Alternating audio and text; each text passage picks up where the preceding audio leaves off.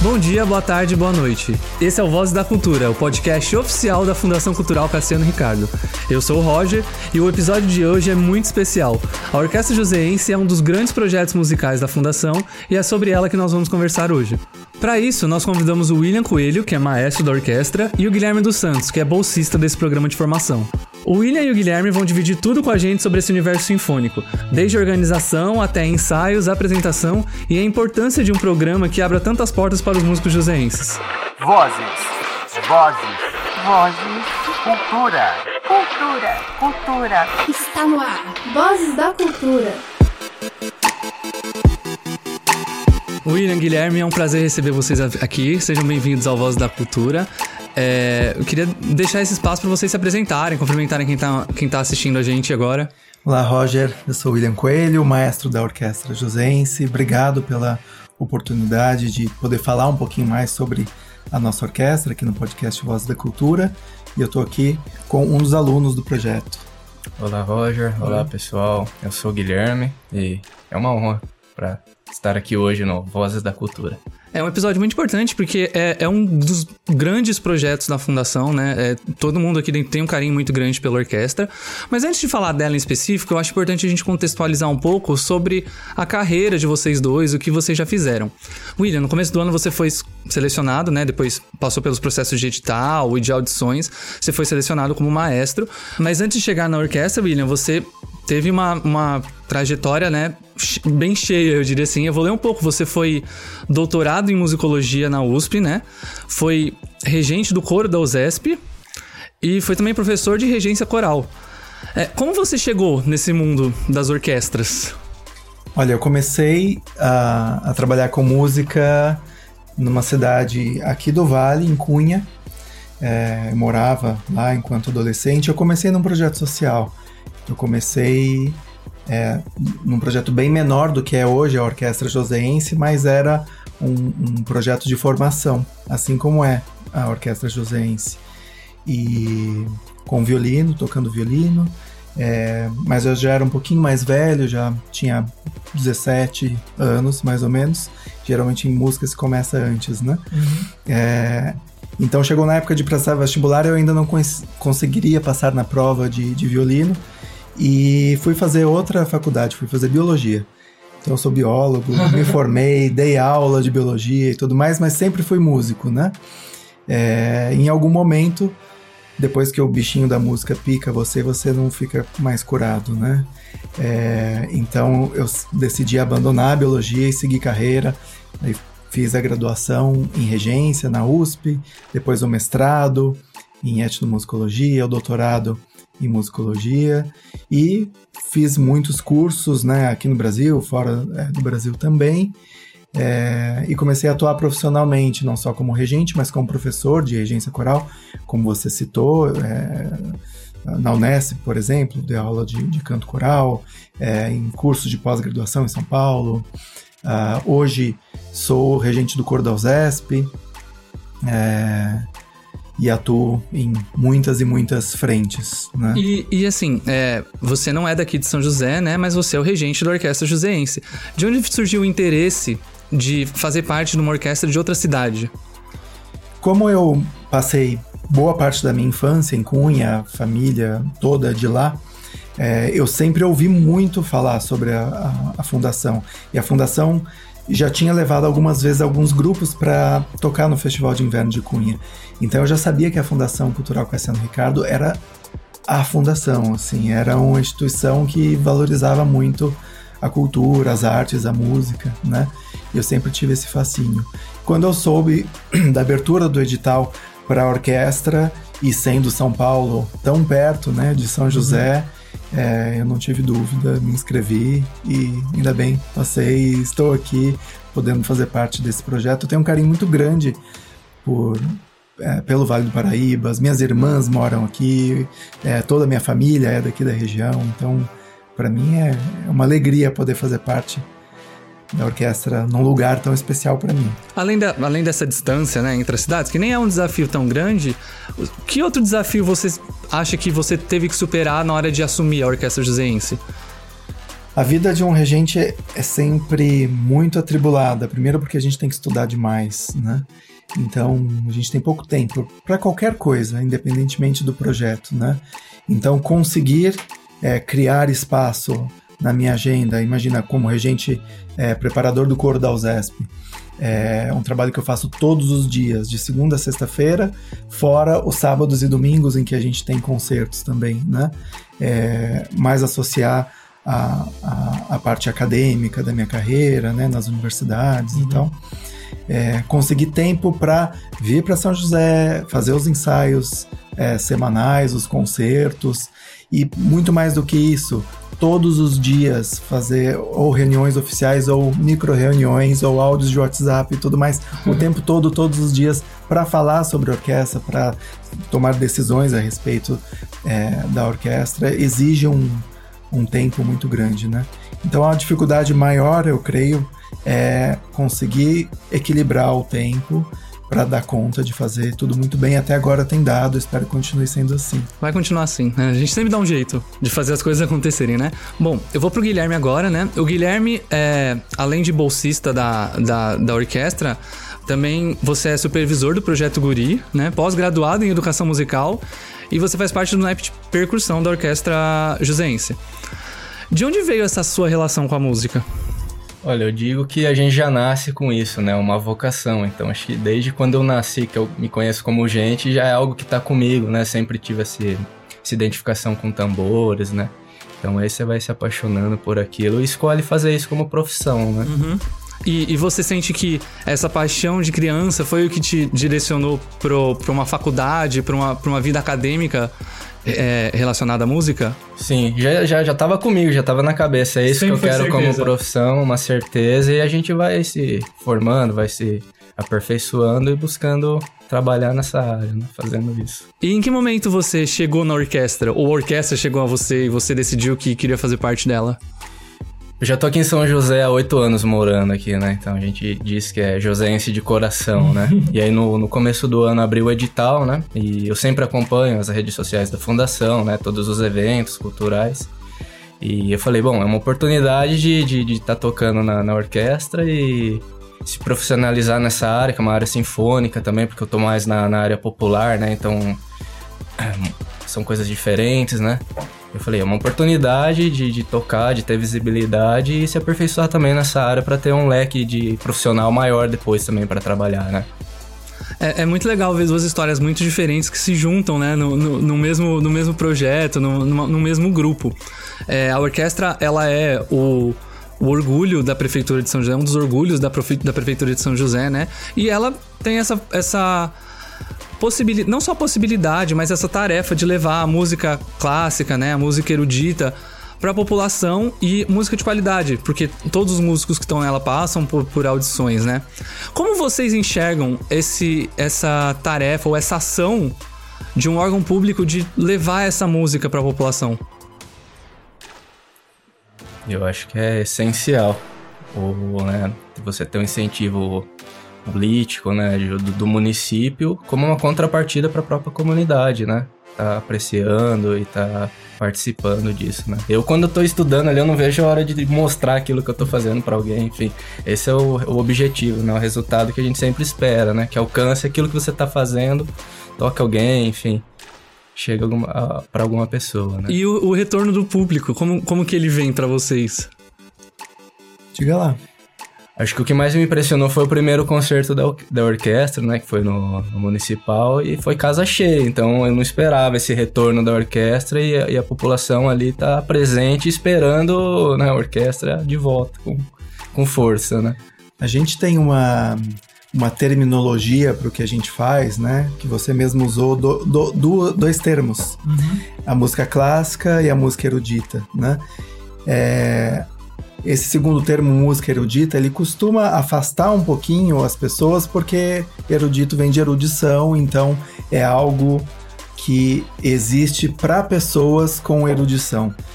E se a gente entrar em qualquer lugar aqui onde a gente está entre nós mesmos e falar, ah, você é uma pessoa erudita, ninguém vai falar, ah, eu sou, sou super erudito.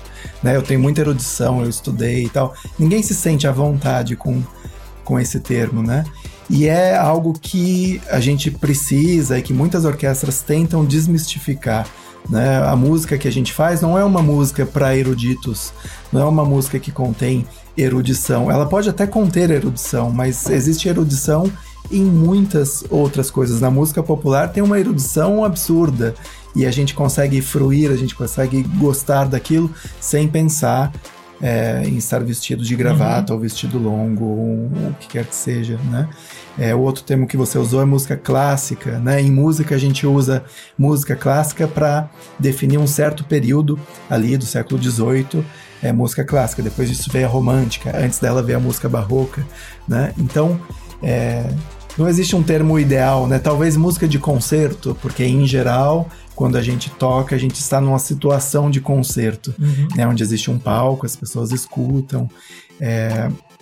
A primeira coisa, você é, fez a pergunta anteriormente, né? A importância disso para a população e da orquestra ser essa menina dos olhos do, é, da prefeitura.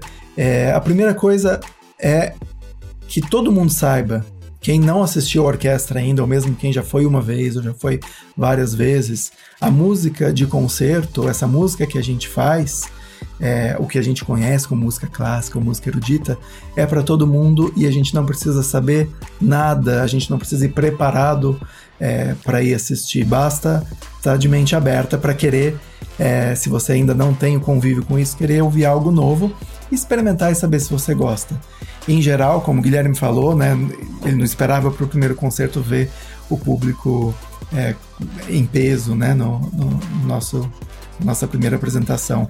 É, em geral é isso, as pessoas vão, muitas delas estão indo pela primeira vez e acham tudo lindo, por mais erudita, por uhum. mais formal que aquela música seja. No nosso último concerto veio um primo meu de Cunha. Ele veio assistir. E ele já tinha me visto tocar em outras situações, é, mas ele me contou algo que eu não sabia. Foi a primeira vez na vida dele, ele é um ano mais velho do que eu, que ele viu uma orquestra. E ele adorou, assim, eu vi pela cara de felicidade com a qual eu encontrei ele no final do concerto. É, e é isso, é simplesmente isso. Venha com, a, com, com vontade de conhecer algo novo, que eu tenho quase certeza, porque ninguém, até porque ninguém é obrigado a gostar de uhum. tudo, né? Mas tem quase certeza que, que você vai gostar. Então, é essencial que todas as cidades, que todas as prefeituras, que todas as comunidades, que todas as fundações é, tenham orquestras. E tenham orquestras que é, nada mais é do que um conjunto de músicos especialistas que fazem um certo tipo de repertório. Né? A orquestra ela pode tocar, como a gente fez, música brasileira, ela pode tocar jazz, pode tocar rock, pode tocar samba, pode tocar funk. Uhum. Mas, obviamente, a sua função primordial é tocar a música escrita para aquela formação, que é o que a gente tenta fazer, apesar de mesclar também com música popular, com rock e tudo mais, né?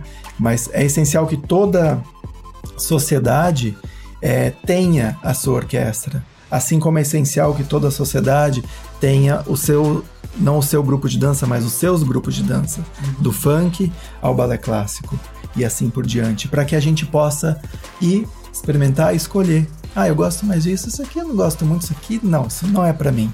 Né? Mas o que falta pra gente, enquanto o Brasil mesmo, né? não tô falando de São José dos Campos ou, ou do nosso microcosmos aqui, o que falta é oportunidade de contato. Porque o que a gente vê como músico é isso, né? Sim. Pessoas que vão pela primeira vez no concerto e, e choram e saem de lá muito emocionadas e dizendo: Eu não sabia que era tão. É uma performance imponente, né? É bem é uma mistura de tantas coisas, né? Porque essa música ela tá na gente desde criança, que seja na referência que a gente tem do desenho infantil que tocava música clássica uhum. e eu gostava daquele desenho por isso. Seja porque a minha avó cantava no coral da igreja e assim por diante, né? De alguma forma, a orquestra e é o que ela faz, a música orquestral, ela vai conseguir tocar você de alguma forma, por mais que você possa preferir outras coisas. Então, as pessoas precisam se dar a oportunidade, mas para isso precisa ter orquestra uhum. no lugar onde elas vivem né? E, e não é orquestra, orquestras de vários níveis, da profissional a mais amadora, é, orquestras focadas num repertório mais tradicional, agora vamos dizer assim, erudito, orquestras focadas num repertório mais popular e assim por diante. A gente precisa ter não só a Orquestra Josense, mas mais iniciativas como, como essa. É, é, é justamente isso de levar pro público, né? Tem que chegar no público, porque se não chegasse, não tem como, não tem como falar não gosto se eu não sei o que é. É. Né? É igual ao cachofra, é uma delícia, mas você tem que provar pra saber. né? E não é, um, é um negócio comum, não é alcachofra, nossa. Mas quando você come, você pode falar, ah, não tem gosto de nada. Isso aqui eu falo, nossa, adorei. Eu adoro alcachofra.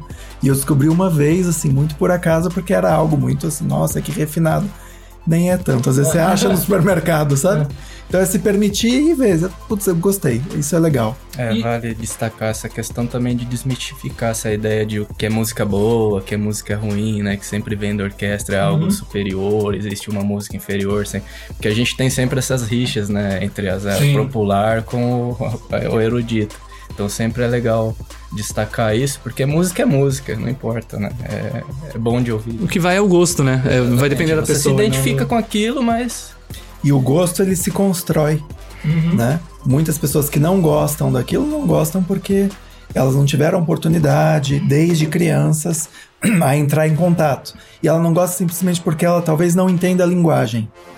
E tudo bem. Não faz E- parte da e tá cultura certo, ela não é né? obrigada a, a entender aquela linguagem, não é obrigada a gostar.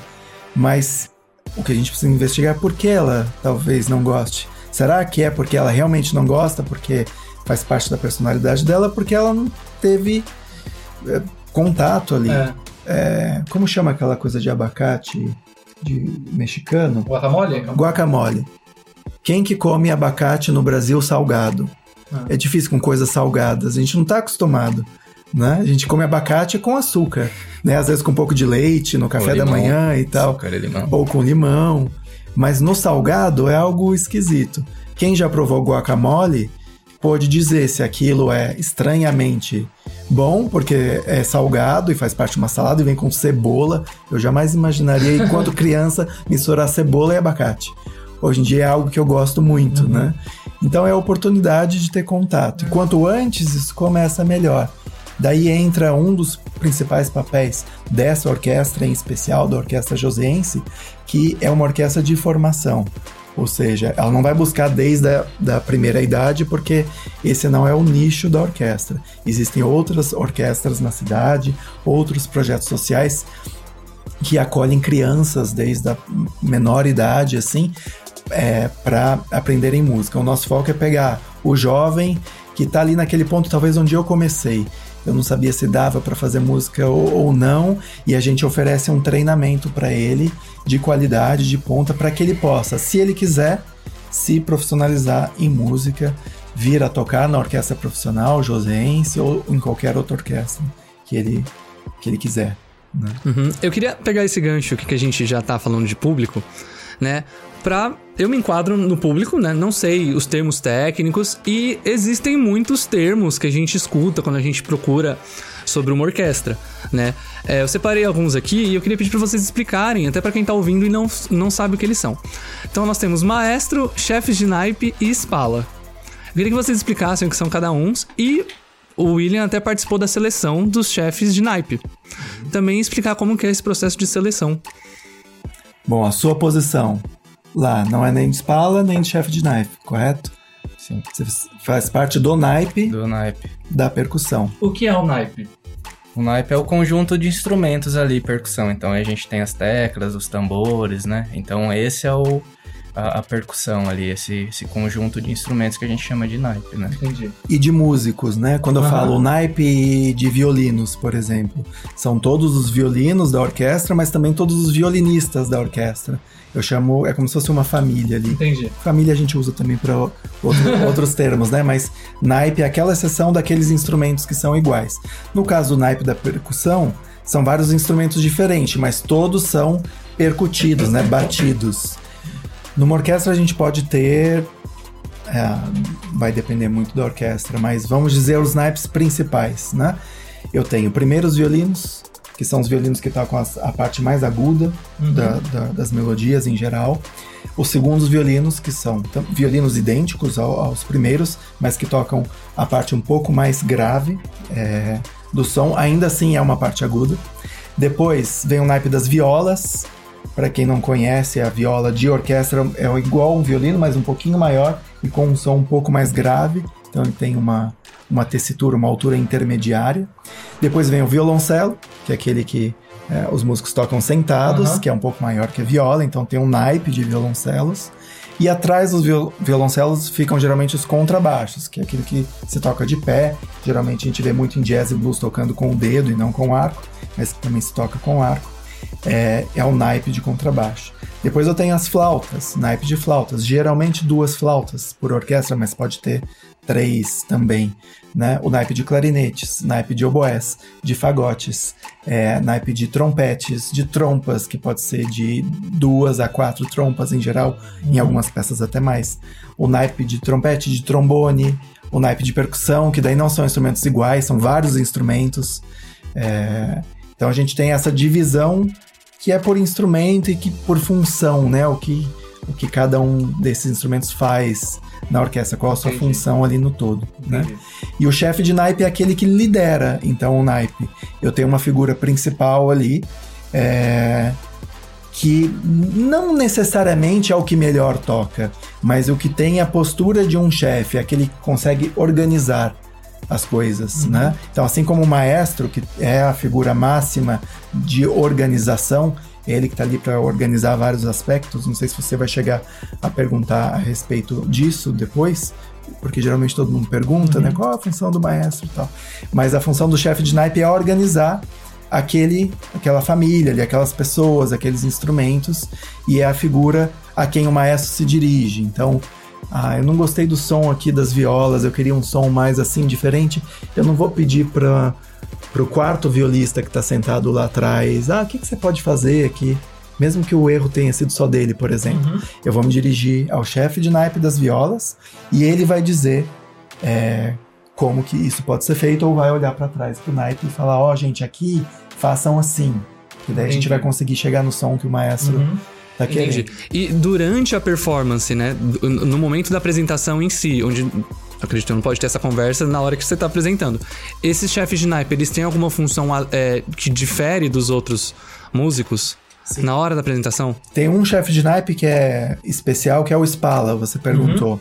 O Spala, ele é ao mesmo tempo o chefe de naipe dos primeiros violinos e ele seria o chefe de toda a orquestra, o que está logo abaixo hierarquicamente do maestro. Entendi. Então, algumas coisas, não só os primeiros violinos olham pro Spala para ver como ele tá fazendo, mas todas as cordas, violinos, violas, cellos, contrabaixos e às vezes até os instrumentos de sopro ou percussão olham pro Spala para ver como ele vai fazer, né? É, e a função durante a execução, porque obviamente a gente não pode falar, então se eu sou chefe de naipe, né? É, e a gente tem uma entrada que é um pouco capciosa, assim, é difícil, e o maestro tá lá marcando várias entradas, e a viola tá lá contando as pausas esperando para entrar. O chefe de naipe ele vai ser responsável por com o corpo, né, fazer um, um gesto com o corpo, que é como se fosse o gesto de entrada do maestro convidando o naipe a entrar. Caso o maestro naquela ocasião não esteja é, dando atenção para aquele naipe, daí pode ser por vários motivos, ou por displicência, ou porque tem coisas mais importantes acontecendo em outros lugares. É, é uma, é uma função bem mais complexa que isso, né? Mas resumidamente é isso, né? Cada subgrupo ele tem o seu chefe para coordenar aquela equipe. Imagina aqui na fundação, a gente tem uma figura de um presidente da fundação que vai coordenar várias equipes e cada equipe no marketing a gente tem uma figura que coordena todo mundo que trabalha no marketing, Uhum. a comunicação outra, o, jurídico outra e assim por diante. Entendi. A orquestra é um microcosmos da, Aham. da nossa sociedade, né? Maestro, você comentou uma coisa que eu vou perguntar, até porque é o que eu tenho curiosidade. É, você falou sobre os movimentos do maestro durante a performance. Conta pra gente como que funcionam esses movimentos, porque pra gente que assiste é muito abstrato aquilo, né? Porque um pensamento meu, ah, eles ensaiam, né? Então eu fico meio. Tá ensaiado, eles meio sabem o tempo. Como que funciona? O, o- como os seus movimentos guiam a orquestra? Nada melhor do que um músico para responder isso, que tá o tempo todo olhando pro maestro. Aconteça o que acontecer, olhe para o maestro. Porque é ele que vai conduzir ali o andamento, né? Ele vai dar os gestos ali, se é alguma música que você precisa fazer uma expressão ali mais piano, né? O piano seria um som mais é, baixinho, né? Mais Uhum. leve. Aí você tem que seguir o que ele tá pedindo ali. Se é um som um pouco mais forte, mais é, veloz, assim, então você tem que estar atento ali às expressões para você passar essa, essa expressão pro instrumento também, né? Esse- esses gestos, então, que um, um maestro faz, eles são. Eles são como se fossem catalogados. Eles existem, cada um para uma função já definida. O maestro, Sim. e- ele, a função primordial dele é justamente essa, organizar, né? Ele vai org- organizar tudo que tem que acontecer naquele momento. A música que o compositor escreveu já está na partitura. O músico que está com a partitura na estante, ele já está vendo tudo que ele tem que tocar e o compositor, em geral, já disse a maneira como aquele músico deve tocar a- aquele trecho, né? É, então, em algumas ocasiões, sim, é possível se fazer música sem maestro, né? É, mas alguns fatores, nem tudo é matemático, nem tudo é tão. é, ah, como posso dizer? Ah, tão pragmático assim. Tá escrito lá piano, que é uma indicação que significa fraco, tocar fraquinho, baixinho, com pouco volume. Mas quanto? Tem o número de decibéis lá, 65 decibéis. Não dá pra saber. E mesmo que tivesse lá o número de decibéis, você ia pôr um aparelho ali na frente e tocar olhando pro aparelho. E, né? Então, é, o quanto tocar piano é tam, ou é tam, ou é tam. Num contexto onde eu tenho tam, o que eu cantei por último é super piano, né? Então, devo ter furado o tímpano de alguém agora, desculpa. Devia ter avisado. Eu não dei o gesto do forte antes pra você se preparar. Então o maestro ele, ele quantifica tudo isso, né? E isso a gente tá falando só para ele, para a linha dele ali no tímpano, quanto piano ele deve tocar. Mas o quanto piano, a linha do tímpano, que ele está tocando, que o Guilherme está tocando, tem que ser em relação ao naipe de contrabaixos, Também a maestra. também é, é ele um que vai equilíbrio. definir, né? Isso é o maestro que tem que ter a, a- a percepção e ouvir muito bem as nuances para saber. O tímpano está tocando piano demais, os contrabaixos estão cobrindo o tímpano. Então o que eu vou pedir um pouquinho menos pro contrabaixo, um pouquinho mais pro tímpano. E são gestos que são podem ser estudados pelos músicos, mas a gente acaba aprendendo na prática. Né? É né? quase intui- intuitivo. É intuitivo, eu vou fazer pra você. Eu vou fazer um gesto pra você é, cantar ou tocar mais forte ou mais fraco e você me diz Uhum. é, se eu tô pedindo pra você can- cantar ou tocar mais forte ou mais fraco. Tá bom. Se eu fizer esse gesto pra você Mais alto. e agora? Pra diminuir. Porque é óbvio, né? Aqui eu tô sustentando o som e eu tô te convidando, ó, vem, Sim. né? E aqui eu tô, calma, espera aí. Então existem gestos do nosso dia a dia Uhum. que ah, a gente se utiliza. Então o maestro é um pouco de um, de um mímico também. Ele faz uma mímica para te dizer. ah, vamos dizer que eu quero que você toque a sua melodia que você tem escrita aí na partitura de uma maneira mais entrecortada, ao invés de tocar a linha. Eu quero que você toque tan tan tan tan tan. Então o gesto que eu vou fazer pro tariroriró seria tariroriró. Um gesto fluido com as mãos. Se eu quero que você toque isso mais estacado, ou seja, destacado, uma nota destacada da outra, eu vou fazer tom, pom, pom, pom, pom, com gestos mais curtos. Né? Entendi. E você naturalmente vai entender isso. E se tiver escrito na partitura que é pra tocar e o maestro fizer tam, tam, tam, o músico pode até não, eu vou seguir a partitura porque o Beethoven sabia mais do que esse maestro, que não sabe nada, mas não sai igual o som.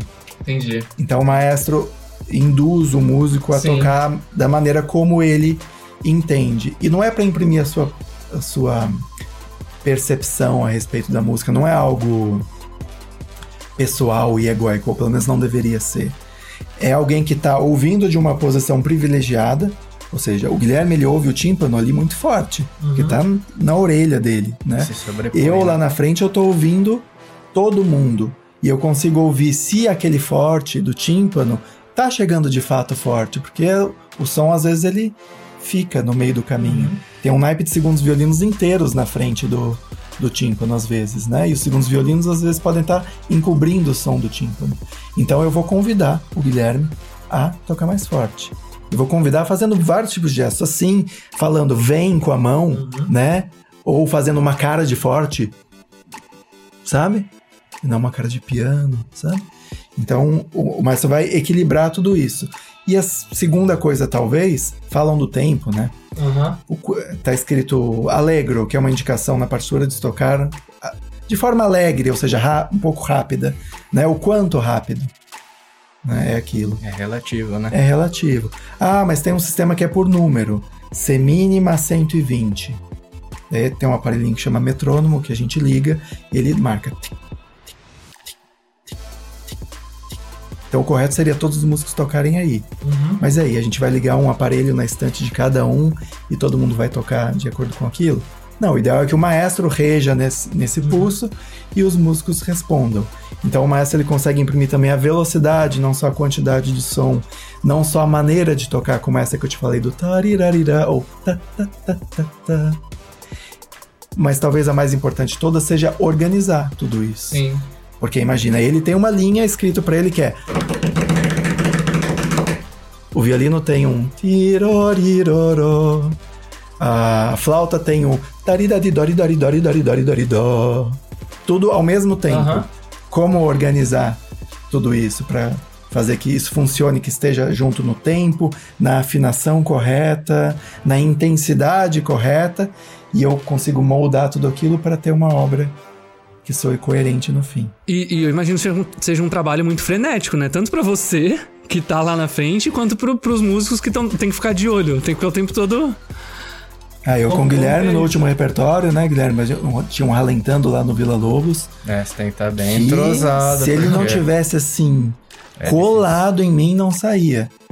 E não era que ele tava fazendo o ralentando, só que não tava equilibrado com o ralentando das outras vozes que ele não tem obrigação nenhuma de ouvir.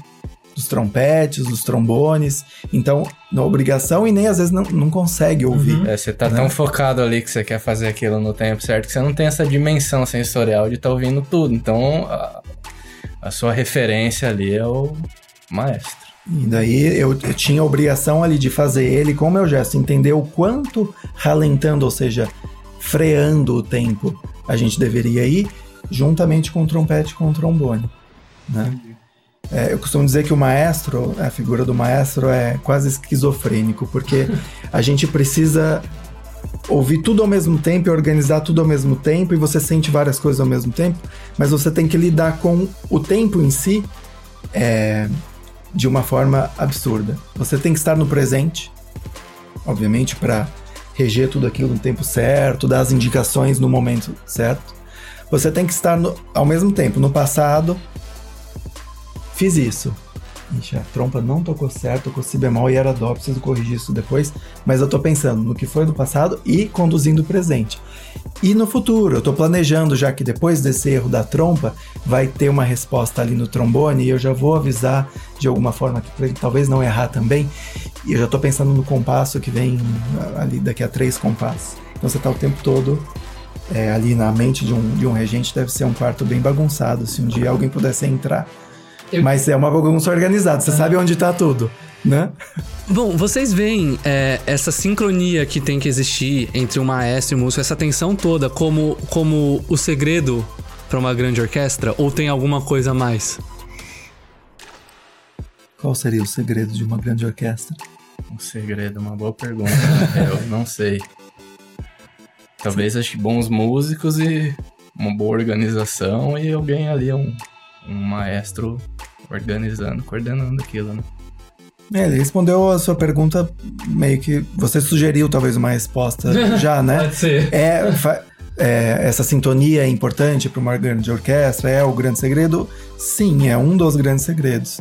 Uma orquestra que não consegue ter sintonia, não só com o regente, mas entre, especialmente entre os próprios músicos, ela nunca vai ser uma gr- grande orquestra. Pode ter um maestro que venha mais convidado, sei lá, venha reger uma orquestra que já está muitos anos junta e toca muito bem junta. Ele pode ser péssimo. A- o concerto não vai ser bom. Mas a orquestra consegue ali se sustentar e fazer um, algo que, ah, ok, não foi a melhor, o melhor dos dias, mas funciona, né? Aquele maestro nunca mais vai ser convidado, obviamente.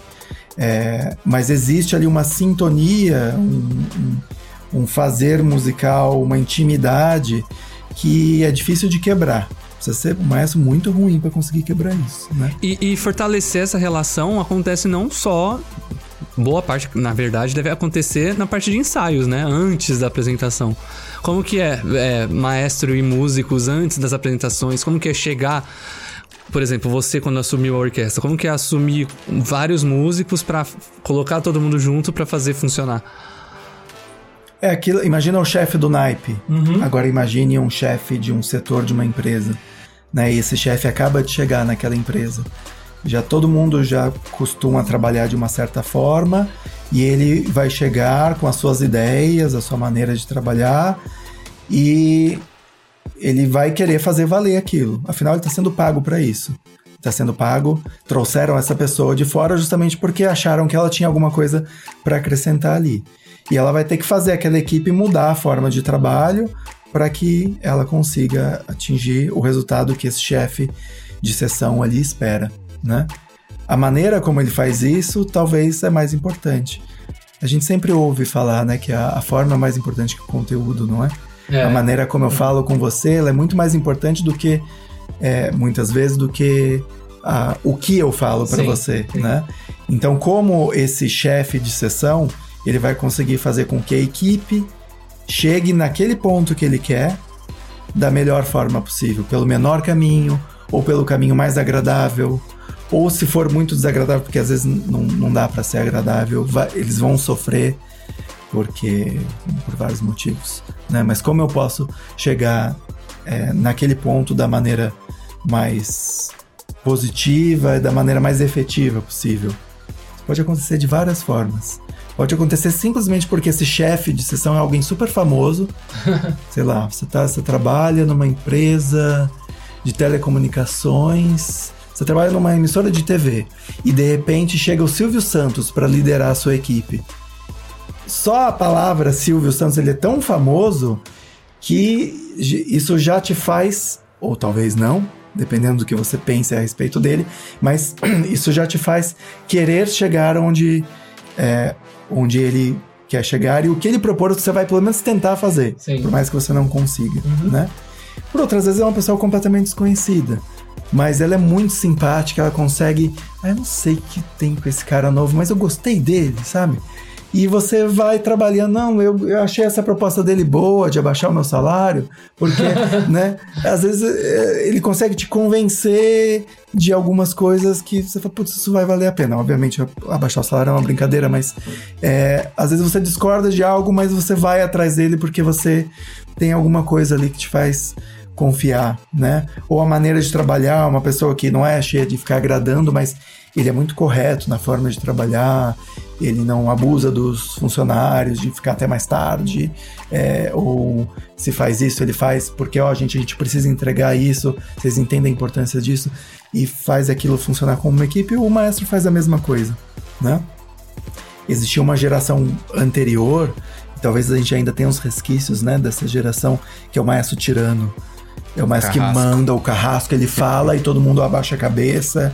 E maestros que se portavam de uma maneira agressiva, até ofensiva com os músicos. Isso já não tem mais espaço no mundo de hoje. Mas era comum até pouco tempo atrás, né? É, isso em todas as áreas praticamente, não só todas na música, né? Líder tirano, né? É um líder. Então, o maestro é um líder. Como chegar onde ele quer chegar, se ele quer chegar em algum lugar, se isso está claro até na cabeça dele, é a forma como ele vai fazer, com a sua bagagem toda de experiência, que pode ser pequena, média ou grande, é, ele vai conseguir chegar ou não onde ele quer. Bom, e ah, falando ainda sobre isso do, do antes da, da apresentação, né? Como que é pra montar o repertório? Isso é feito só por você como maestro ou é feito em conjunto com os alunos? Como que, como que funciona? Isso, em geral, é uma função. Em geral, não, é uma função do, do regente, do maestro, né? Ou do ah, diretor artístico, que na maioria dos casos é uma função que é também do regente titular da orquestra, né? Do maestro da orquestra. Então a escolha do repertório ela é feita com bastante antecedência. Geralmente se pensa a temporada toda que em geral dura um ano, né? Do começo ao fim do ano. É, e ela pode se dar ah, das mais variadas maneiras, né?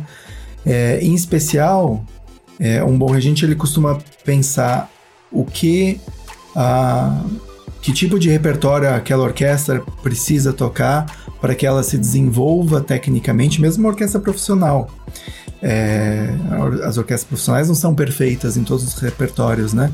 Elas têm coisas a ganhar. É, então o maestro pensa repertórios específicos para que aquela orquestra, acostumada a fazer música daquele compositor daquela forma, ela ganhe algo técnico, algo ou mesmo musical que ela não tinha antes ou que era deficiente antes, né? Mas a orquestra não se encerra em si. A orquestra ela existe para que as pessoas ouçam a orquestra, né? Uhum. Então a gente também pensa no nosso público. Quem é o nosso público, né? Ou quem eu gostaria que fosse o nosso público, ou para onde eu quero levar um público que está acostumado com isso, eu quero que ele se acostume também com outro tipo de música. Então a programação ela é feita é, pensando também na plateia, o que a plateia vai gostar, mas o que ela precisa ouvir também. O que às vezes ela não vai gostar, mas talvez naquele contexto ela passe, ah, aquela música soava meio esquisita, mas é interessante, porque tinha um negócio lá no naquele menino do tambor, às vezes não sabe nem que é o tímpano, e tinha uma, uma, um, um, swing legal e tal, e ela passa a focar a atenção ali no tímpano, uhum. que era um instrumento que ela não conhecia. No próximo concerto, ela já vai olhar mais o Guilherme e falar: Olha, tá vendo que tem quatro tambores? E parece que tem um que o som é mais fininho, outro que é mais, mais grosso, assim e parece que tem um padrão, a pessoa começa a, a entender aquilo e a gostar de, de músicas que ela talvez não gostasse antes, né, Guilherme? Não sei o que você pensa sobre isso. Eu acho que é isso aí. Vai descobrindo, né? É oferecer, né? É. Repertório para que as pessoas possam de fato gostar ou não, né? Porque dependendo de onde a pessoa vive, o que ela escuta, ela só ouve aquilo que é da tribo dela ali, né? uhum. né? Enfim, aí ela começa a ouvir uma orquestra, vai abrindo o ouvido para outras coisas diferentes, né? De outras, às vezes, de outras etnias, né? Então, é, é como o, o maestro falou agora há pouco, né? Sobre a, a música poder abraçar a, a música de orquestra, poder tocar, por exemplo, um funk, porque vai conversar com essa tribo, digamos assim, né? Então. É, e a gente também é viciado em ouvir só a nossa música, na né? nossa que é o que a gente faz. Uhum. Né? A gente, eu escuto muito música clássica, obviamente, mas eu me forço a escutar músicas é, que estão fora do meu ambiente de trabalho. Primeiro porque eu gosto, por exemplo, MPB, eu amo MPB, eu ouço MPB o dia todo, né? Mas coisas que eu não costumo gostar ou não costumo ouvir, às vezes eu procuro ouvir para ver se eu consigo encontrar ali dentro do meu universo, da minha linguagem, da minha bagagem, algo que seja interessante para mim. Né? Então a gente também faz isso. Tanto que a gente programa músicas que não são necessariamente músicas de concerto. Né?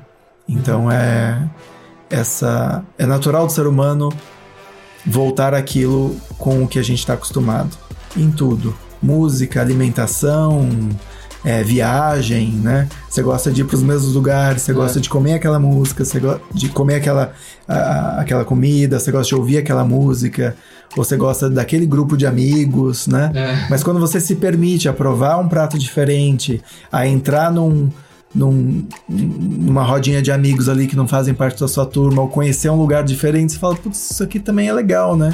Vou começar a vir aqui mais vezes, ou provar disso mais vezes, ou ouvir isso mais vezes. Isso é essencial. Faz parte do trabalho do maestro tentar levar a orquestra e o público por essas veredas também. É, isso, isso é uma questão de oportunidade. E como, quando a gente fala de oportunidade, é, precisa falar que a Prefeitura de São José dos Campos ela oferece uma bolsa para músicos da cidade para serem parte da, da orquestra. O Guilherme é um desses, né?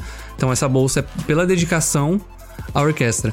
Guilherme, você, como um bolsista da orquestra, é, como você sente que estar nela influenciou sua carreira e que portas ela já abriu para você ou você acha que ela pode abrir? Bom, primeiramente a gente tem um espaço na cidade, né, local, para a gente poder, enfim, tocar, se aprimorar e a gente tem um retorno financeiro disso também, né, que é importante, né? Que é um reconhecimento pelo nosso trabalho, sendo Uhum. daqui. Isso é o que, como profissão, né? Isso que a gente busca, a gente sempre quer essa segurança, né?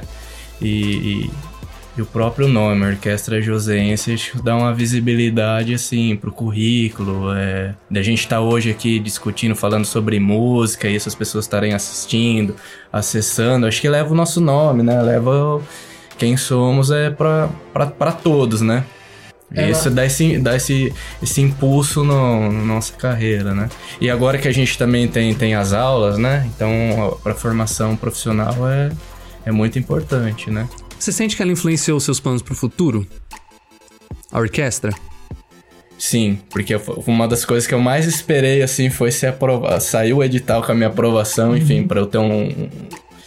Voltar a um lugar eu poder tocar. Porque às vezes a gente, né, nesse, nessa área da música, a gente fica às vezes trabalhando muito com educação musical, aula, e a gente deixa de tocar, né? E, e tendo um espaço onde a gente faz ali os ensaios semanais e os concertos, nossa, é um incentivo aquilo que você fica aguardando, né? Principalmente pra gente que estuda performance, né? A gente sempre quer estar tocando, quer estar no circuito ali, fazendo música, é, tocando com diferentes músicos, vendo o pessoal, a galera, né? A gente quer isso aí. Eu queria saber também do maestro, porque é, existem diversas histórias de pessoas que participaram de orquestras de formação e que da orquestra elas conseguiram seguir a vida na música perfeitamente, muito por causa dessa base que eles, que eles receberam.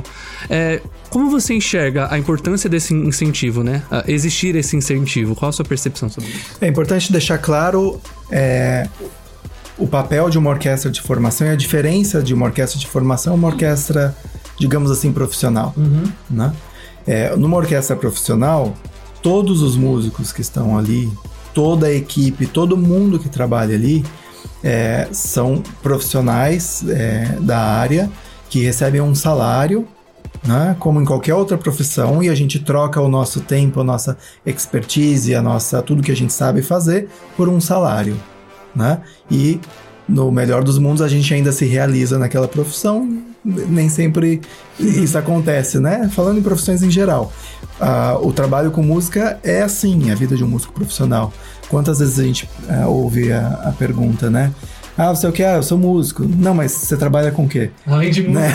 Nunca Além de música, você faz o quê? Não, valorizado. eu trabalho com música, essa é a minha profissão. Eu estudei anos e músico, eu posso te dizer, a dedicação de um músico para chegar é, num nível profissional e conseguir tocar numa orquestra e conseguir é, é, executar as suas funções que vão muito além de só tocar numa orquestra também. é, na maioria das vezes exige uma dedicação maior que muitos médicos, advogados e engenheiros que são sempre essas profissões super valorizadas, né? É, então, um- numa orquestra profissional, todos estão lá profissionalmente, se reúnem, número X de ensaios, de concertos, ganham salários e é isso. Né?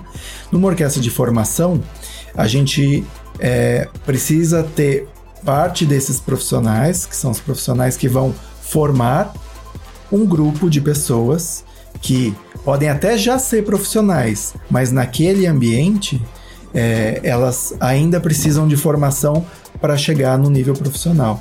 Então, por exemplo, o Guilherme, ele é profissional na área da música, num setor já bastante privilegiado, tem uma posição super legal, né?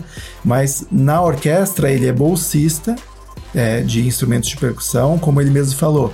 É, a, a- formação dele é mais popular, né? E um pouco menos para música de concerto, e por isso ele resolveu, então, né, imagino eu, prestar a prova é, da orquestra para que ele pudesse ter uma formação, não só aprender ali no, no ensaio, mas com as aulas que ele tem, é, e poder chegar em breve a se tornar um músico, um timpanista, um percussionista profissional de uma orquestra, que pode ser a nossa própria orquestra ou qualquer outra orquestra, né? Então, numa orquestra de, de formação, é, a gente trabalha com um núcleo profissional e o núcleo de bolsistas. E para que esse bolsista consiga dedicar parte do seu tempo não só vir aos ensaios, mas estudar o repertório em casa e se preparar tecnicamente, é essencial. Nem sempre a gente consegue, mas é essencial que ele tenha pelo menos uma ajuda de custo, uma bolsa de estudo, para que esse tempo que ele se dedica possa é, permitir que ele abra mão de ganhar um pouquinho mais de dinheiro no lado profissional da vida dele para fazer isso, né? Obviamente, tem projetos em que a bolsa de estudo não é financeira, ela é a oportunidade de estudar com um profissional de graça, porque se o Guilherme for, for pagar para ter aula de tímpano com um profissional, ele vai ter que gastar uma grana e não é, é pouco, né, para fazer aula com um acha o timpanista. professor. que tem E às vezes nem tem o professor. E professor. às vezes tem o professor e não tem um instrumento, Exato. né? Um jogo de tímpanos custa Ou milhares teclados, de reais. Teclados também, que são os instrumentos de teclas, como você usa baqueta, que são instrumentos caros, né? Então, às vezes, não tem oportunidade. Só o fato de você conseguir fazer aula com alguém, mesmo que você não ganhe nada por isso, já é um privilégio, né? Se você ganha uma bolsa de estudos, melhor ainda. Se você ganha uma ótima bolsa de estudos, ainda melhor, né? Então, cada projeto, cada é, instituição, ela consegue oferecer alguma coisa. Algumas somente a oportunidade de fazer aula, outras alguma a oportunidade de fazer aula e tocar na orquestra com uma bolsa é, pequena, outras com uma bolsa um pouco mais expressiva, e tudo isso vai impactar, obviamente, na qualidade, no resultado e assim por diante. Então, a nossa orquestra é uma orquestra de formação. Existe um núcleo é, profissional, o Guilherme tem uma professora, né, uma profissional de, de música que vem para não só dar aula para ele, mas para também tocar na orquestra e auxiliá-lo ali no repertório da orquestra. É, e a gente tem um núcleo de bolsistas que então tem aulas com, com esses professores e que também participam da orquestra, que estão ali vivenciando o que é fazer parte de uma orquestra, que nesse caso ela é semi-profissional porque ela mistura ah, os dois mundos, né? A nossa ideia é que a orquestra chegue a ser uma orquestra profissional, que ela não tenha bolsistas no corpo da orquestra. Por quê? Porque todos os que estão ali, ou a maioria das pessoas que estão ali, já foram bolsistas da orquestra lá atrás. E hoje elas são profissionais da orquestra joseense. Então a ideia, num futuro próximo, é que o Guilherme seja o chefe de naipe da percussão. né?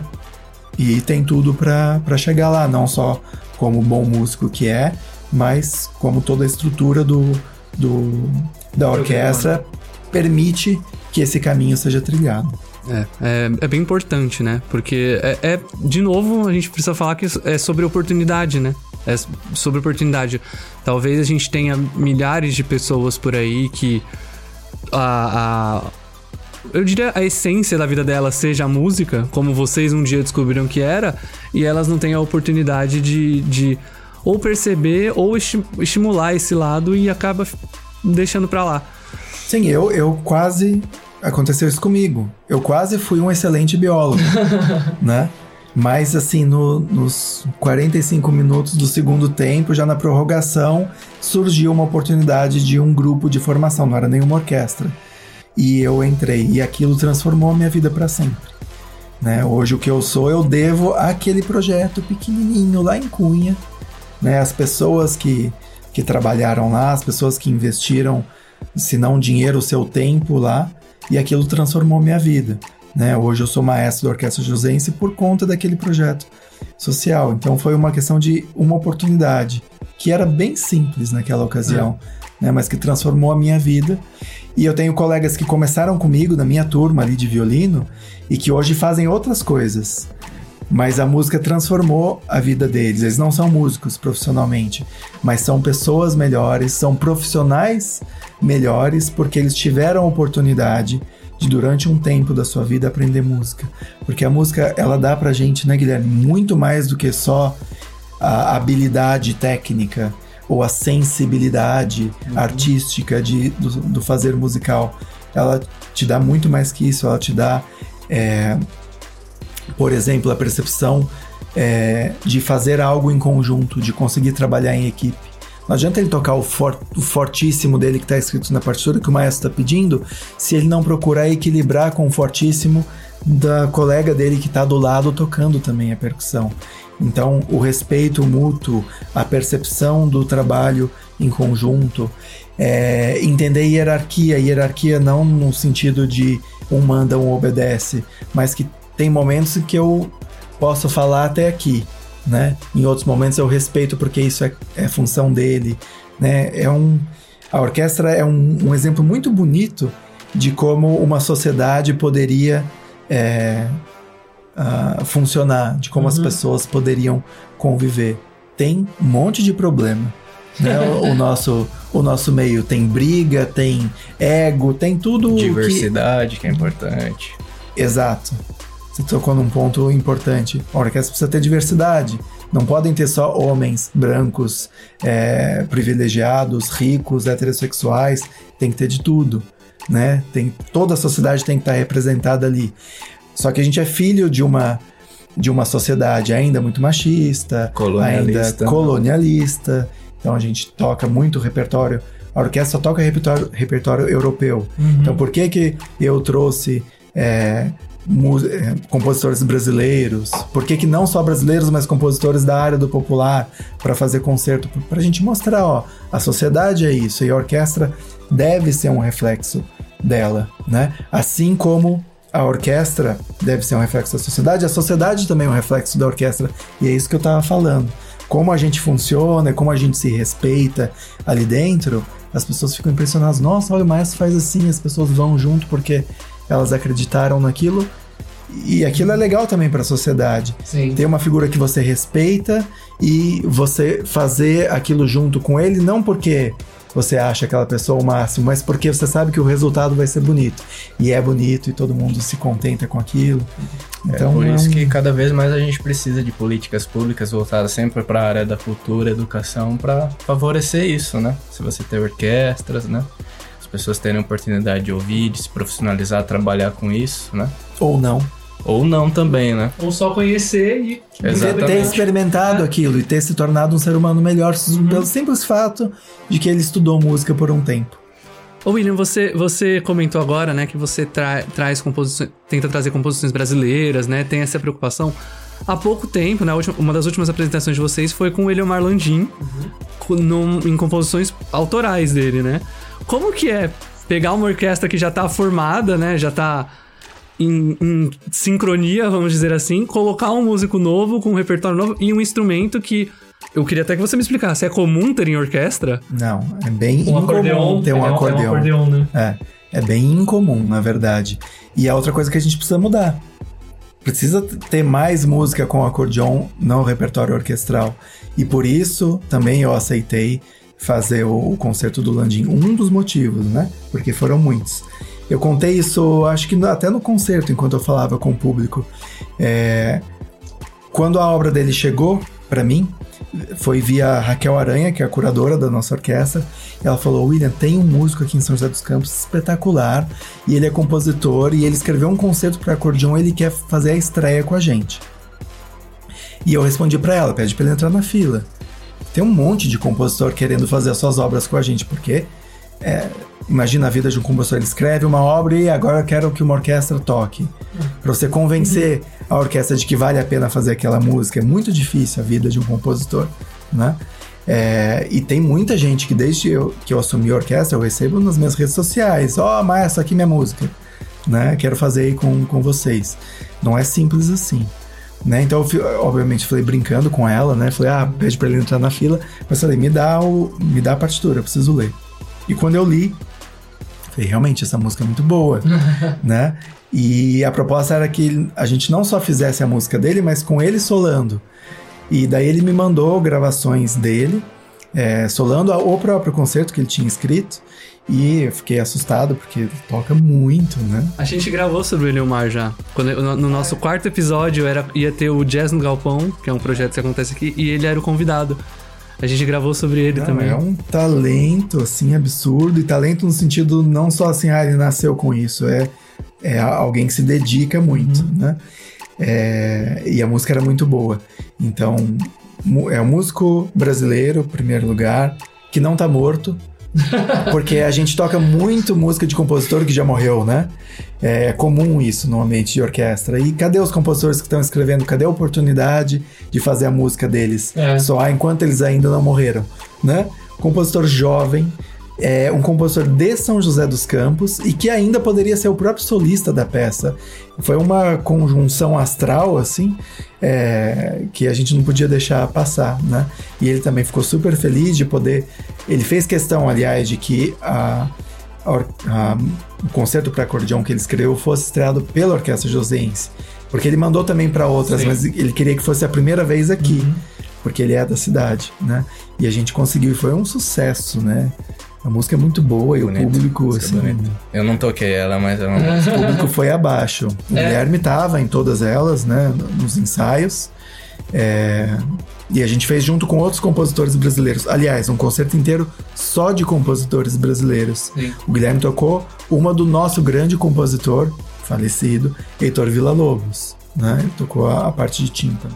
Vamos ouvir um pouquinho desse concerto da Orquestra Joseense com ele Omar Landim? A cultura não para. Não para. Não para. A cultura não para.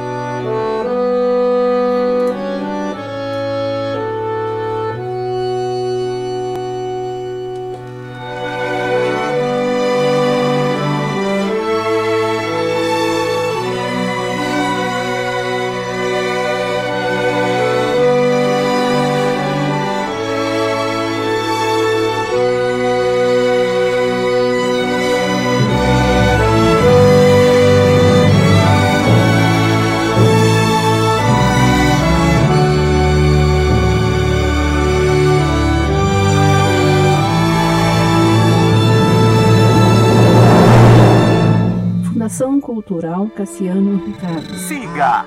FCCR SJC. Quem quiser assistir, inclusive, a, a essa apresentação com o Eliomar Landim está no YouTube da Fundação. Então é só procurar é, Orquestra Joseense com Eliomar Landim que você vai encontrar para assistir. E os nossos outros concertos também. Também, sabe? todos estão, na verdade. Todos estão no YouTube da Fundação. Bom, vamos falar do futuro da orquestra? O que, que vocês esperam pra frente? Qual que é o objetivo? Qual que é onde tá a visão de vocês? Você, como bolsista, o que você espera dessa orquestra? vida longa, né? É o que a gente espera. Continuidade aí do, do trabalho e que as pessoas possam ter oportunidade aí de, de conhecer e, e também vir fazer parte da, da, da orquestra, né? É, num país onde as coisas são cortadas o tempo todo, é muito importante que, é, que os projetos tenham continuidade ou que sejam transformados para que sejam é, perenes, né? A, a Orquestra de São José, São José dos Campos já teve uma orquestra sinfônica, né? Que foi descontinuada. é, eu não estava aqui nessa época, mas o projeto foi reformulado para que a orquestra fosse uma orquestra de formação, para que ela oferecesse oportunidade de pessoas de São José dos Campos e da região pudessem ter um treinamento formal e pudessem tocar na própria orquestra. Então a ideia é agora, a orquestra não tem nem um ano. Na verdade, o- no dia de hoje, é legal a gente estar gravando isso hoje, porque no dia de hoje foi quando a orquestra nasceu oficialmente, né, no papel, a orquestra josense. E demorou algum tempo até o maestro ser escolhido por edital, todos os chefes de naipe e professores de instrumento serem escolhidos por edital, os bolsistas serem escolhidos por edital, demorou um, um tempinho, mas hoje a gente comemora exatamente um ano da orquestra josense, né? Ela nasceu. Acho um importante eu reforçar. Então, a gente tá gravando isso no dia 7 de dezembro de 2022. Então, há um ano atrás, nascia a Orquestra Joseense como programa de formação. Exatamente. Uma, uma coincidência boa até, né? Uma coincidência incrível. Coincidência mesmo, né? E a, a ideia é essa, então. A, a orquestra nasce como um núcleo de formação, ou seja, não é só uma orquestra, ela tem dentro dela uma própria academia. Ela tem aulas acontecendo e aulas num nível alto para que os músicos é, se tornem profissionais, né? E que possam tocar num próximo estágio dessa orquestra, que seria uma orquestra somente de profissionais, mas com profissionais de São José dos Campos, da região e que, é, na sua maior parte, estudaram no próprio projeto. Então, esse, resu- bem resumidamente, é a linha é, na qual a, a Orquestra Josense é, nasceu e a qual ela pretende seguir. Eu tenho uma pergunta meio filosófica. Na verdade, é, é uma pergunta. É uma pergunta boa. É. Como vocês enxergam a música dentro das ciências? Porque a gente tem a, a, a matemática uma ciência exata, a gente tem a comunicação como uma ciência na, da parte de humanas, a gente tem a biologia na parte de biológicas. Onde se encaixa a música nisso? A música é multidisciplinar, né? Se a gente pegar aí os. Você roubou o meu adjetivo. Que pena, agora a resposta é só dele. Se a gente pegar aí os vários estudos que a gente tem no campo de, de psicologia, de musicologia, de antropologia, que é mais? É, neurolinguística, você tem vários estudos envolvendo todas essas disciplinas que, que se conversam, né? E que não dá pra dizer assim, ó, música é só isso, só aquilo, porque você consegue descobrir várias coisas dentro da- dessas ciências aí, né?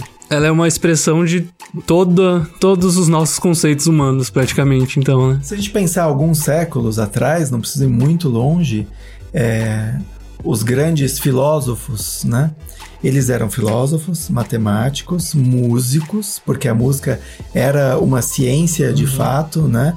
Ah, os estudos de- não só de acústica, porque aí é uma ciência mesmo exata, né? Com a qual a música lida. Mas era, além de filosófico, tinha ligação até com astrologia. Né? Então, as ciências todas elas era- eram estudadas pela mesma pessoa, que aí sim erudita, né? de grande erudição, que conhecia vários temas, e a música conseguia, de alguma forma, convergir um pouco da matemática, um pouco da, da astrologia, um pouco da astronomia, um pouco das ciências humanas, um pouco da física do som, e ao mesmo tempo era uma área de estudo que dava expressão também para várias delas, né? É, de acordo com o passar do tempo, os profissionais foram se especializando, né? Cada vez mais a gente continua ainda nesse processo de ser cada vez mais especialista. Então, é, se eu tivesse nascido há 400 anos atrás ou antes disso, há, mais séculos atrás, eu provavelmente seria um músico que comporia, que a figura do regente não existia na época, mas eu tocaria alguns instrumentos, eu escreveria minha própria música, eu entenderia de anatomia, eu daria aula de canto. Um intelectual É, nato, né? Seria. Porque era, era isso, que é, isso era ser. é, isso era fazer ciência na época, isso era estar no mundo, né? Para quem tinha acesso à educação. É, depois de um tempo, o músico ele era aquele cara que tocava, regia e compunha, né? Alguns séculos depois. No século XIX, isso já começou a ficar. Tem gente que toca e tem gente que que rege, tem gente que escreve. No, no século XX ainda mais. E hoje a gente tem. é, hoje todo regente, né, para falar da minha profissão, todo regente toca algum instrumento e chegou a tocar profissionalmente o seu instrumento, né? Mas talvez a gente chegue num tempo que o regente ele nem toque, ele só reja. O que é não seria muito bom porque para dar uma informação ou pedir coisas para um instrumentista, se você não conhece, é, é ruim. Né? É uma pergunta que sempre fazem, mas toca todos os instrumentos? Não. nenhum maestro, nenhum maestro que, que se, se alguém falar que sim, tá mentindo, toca todos os instrumentos da orquestra. Ele pode tocar instrumentos de famílias diversas. Ele pode tocar um pouco de violino, um pouco de trompete, que é instrumento de sopro, um pouco de percussão. Isso aí tudo bem, né? Mas vai ter sempre um instrumento que ele toca muito bem. É, então, ah, a partir desse instrumento e do um pouco de conhecimento que ele tem de todos os outros, ele consegue então chegar num, num- num resultado é, final, né? Eu fugi um pouco da, da questão, mas era para voltar a isso. A música ela é multidisciplinar, ela precisa é, de, de todos o, tudo que a gente tem de ciência produzido para funcionar. Eu, por exemplo, se eu não entendo um pouquinho de psicologia, eu não consigo ser maestro. Porque a forma como eu abordo as pessoas, ela é, tem que ser, de certa forma, feita por essa ou por aquele caminho para que eu consiga o resultado.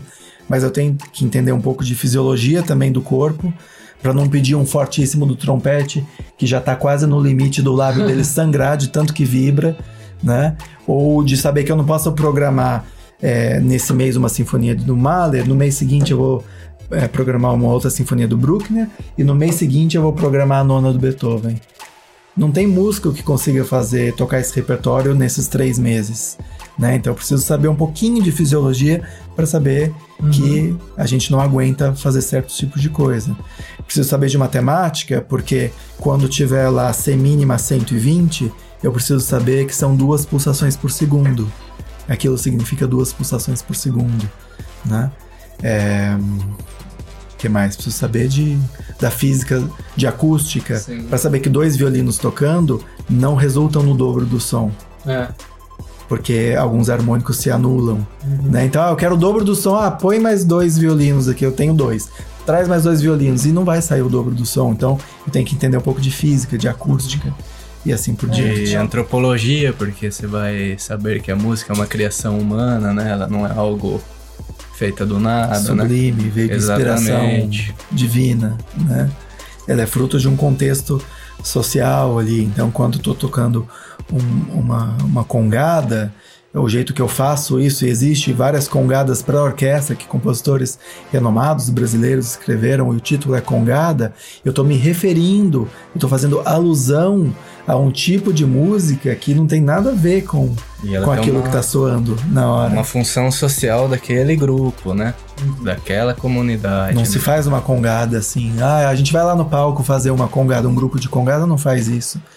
Um grupo de congada eles tocam, cantam e dançam num contexto específico. Existe um, um porquê daquilo. E aí a gente desmistifica aquilo que a gente tava falando lá no, no começo, esses preconceitos, estereótipos de música boa, música ruim, Sim. coisa que é superior, coisa que é inferior. Isso aí cai por terra. né? É. Isso aí já está superado. O meu mestrado era sobre congada, né? E, e é isso. Alguém pode chegar e falar: ah, não, essa congada, essa música é muito simples. A, a música do Beethoven é muito mais elaborada, porque na congada você tem dois, três acordes por música. No Beethoven você vai ter uma miríade de acordes numa sinfonia. Mas quem diz que o número de acordes é o que dá qualidade ou não para aquela música? Os etnos, os etnos musicólogos africanos, eles dizem, para música africana só basta um tambor. E a música africana não vai ter. é, quer dizer, ela vai ter a riqueza que uma orquestra sinfônica com 120 integrantes nunca vai conseguir fazer. Tocar as pessoas da maneira como a música africana com um tambor toca, uma orquestra de 120 músicos altamente treinados jamais vai conseguir fazer. É, é, é bem isso, é sobre as suas referências, o seu contexto, né? E com, com quem vai conversar. Bom, William Guilherme, foi um prazer imenso receber vocês aqui. Adorei conversar com vocês, adorei tudo que vocês me explicaram sobre o universo de uma orquestra, porque eu realmente não fazia ideia, né? No- As pessoas mais leigas é difícil de chegar, parece, e eu espero que esse programa sirva pra isso até. Pra conversar com quem talvez nunca tenha conseguido ouvir algo sobre orquestra. Eu deixo o microfone pra vocês se despedirem. Bom, vida longa ao Voz da Cultura, que nesse podcast continue é, cada vez mais ah, tocando as pessoas, né? Que as pessoas consigam escutar, assim como escutam ah, o nosso trabalho e são tocadas é, por ele, que o podcast ah, tenha cada vez mais ouvintes é, e que vocês possam trazer arte, cultura, música no geral para a população de São José dos Campos e para quem está assistindo a gente pela internet também, não só ficar circundado aqui pelo, pelos limites do município, É. né? Obrigado, vida longa para vocês e quando quiserem falar mais sobre orquestra, sobre música, vai ser um prazer. Bom, eu agradeço o convite, né? Vida longa para a orquestra, para o programa Vozes da Cultura, né? Que a gente tanto precisa nesse país, né? Que é cultura, educação, diversidade. É muito bom sempre falar de música, disso e. E agradeço. Agradeço vocês mais uma vez. Para ficar por dentro das apresentações da Orquestra Joseense e também dos editais novos que vão abrir, você pode acessar o site da Fundação, www.fccr.sp.gov.br ou seguir a gente nas redes sociais, FCCRSJC. Esse episódio marca o final da primeira temporada do Vozes e também a minha despedida como apresentador.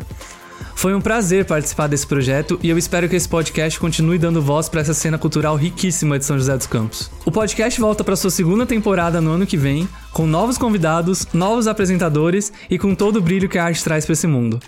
O Voz da Cultura fica por aqui, até mais. Teatro, Circo, literatura, música, cultura popular, artes visuais, dança. vozes da cultura.